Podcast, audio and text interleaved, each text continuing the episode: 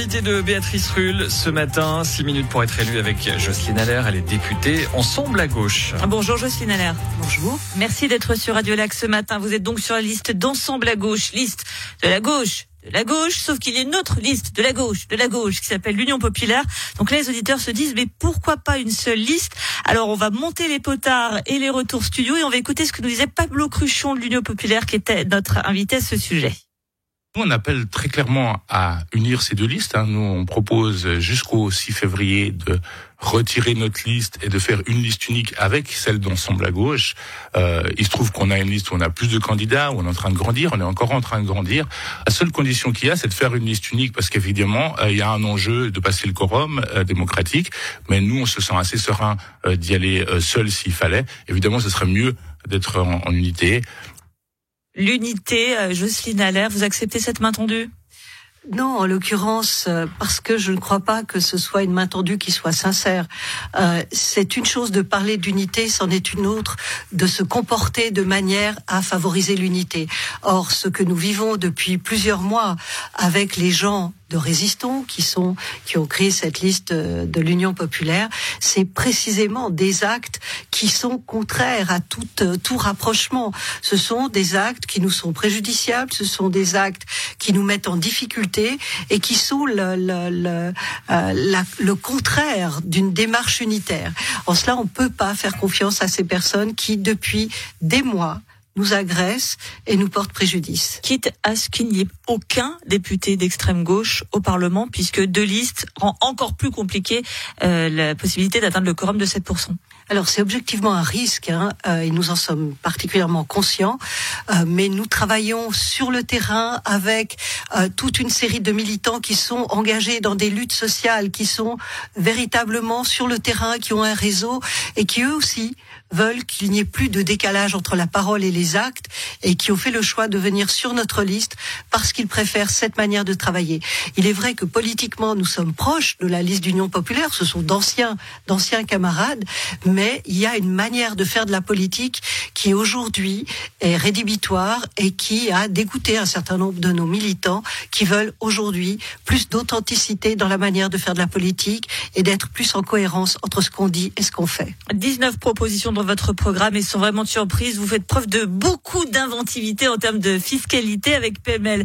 Suppression du bouclier fiscal qui profite multimillionnaires, imposition sur 100% des dividendes des actionnaires, suppression par palier de l'abattement d'impôt de 12% à partir d'un revenu imposable de 120 000 et relèvement progressif de l'impôt sur la part des fortunes imposables supérieures à un million et demi. J'en passe et j'en passe. Bref, si jamais les riches en doutez encore, en doutez encore, vous ne les aimez pas. C'est pas qu'on ne les aime pas, c'est que pour nous, il faut appliquer le principe de chacun contribue selon ses moyens. Or, on le voit, il y a un accroissement des inégalités dans notre dans notre canton, dans le pays entier d'ailleurs.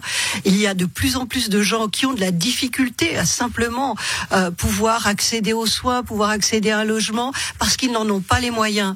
Et il y a besoin aussi d'intervention de, de l'État pour aider ces personnes à faire face à ces charges, notamment à l'augmentation de la, de la cherté de la vie.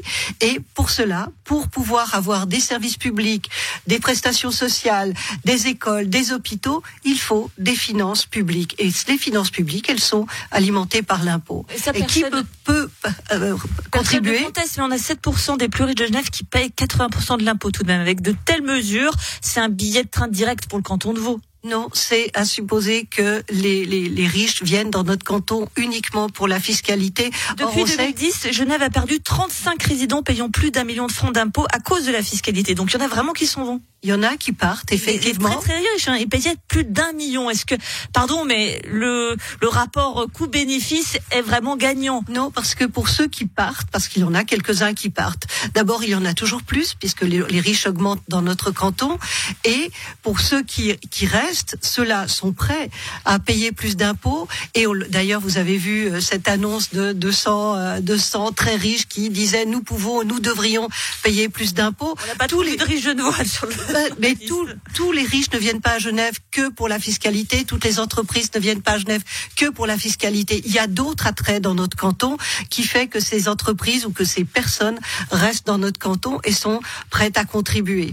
Et je pense que c'est une question de justice fiscale Il n'y a pas de raison que vous et moi soyons euh, imposés sur l'entier de nos revenus alors que on fait des, accords avec euh, des entreprises, avec euh, des, des, nantis et qu'ils ne payent pas l'impôt sur l'entier de, leurs revenus ou de leurs bénéfices. D'un autre côté, sans grande surprise, vous demandez d'augmenter les effectifs de la fonction publique en disant les dépenses de la fonction publique ont augmenté de 22% à Genève alors que la population a augmenté de 10%.